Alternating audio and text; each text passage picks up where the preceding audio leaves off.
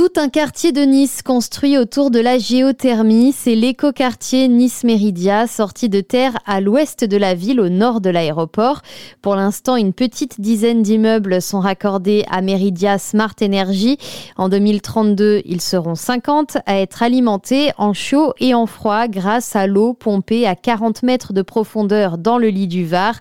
Édouard Maldonado est le directeur du projet au sein de l'entreprise IDEX. La nappe alluviale du Var se sous la roche et on va chercher cette eau qui a un débit important, entre 150 et 250 mètres cubes par forage, à 40 mètres et à 15 degrés. 15 degrés toute l'année. Ça nous permet de dimensionner des équipements de production avec des performances phénoménales. L'intérêt, c'est que tous les bâtiments auront déjà leur équipement en place ici dans ce bâtiment pour produire leur énergie. Ils n'auront pas, les promoteurs, à construire de chaudières. Ils n'auront pas à intégrer des groupes froids ou des pompes à chaleur dans leur bâtiment ou en toiture. Tout est retiré du bâtiment et centralisé dans cette euh, centrale qui produit de l'énergie qui est à 80% de l'énergie renouvelable. 80% d'énergie renouvelable, c'est le gros atout de cette installation.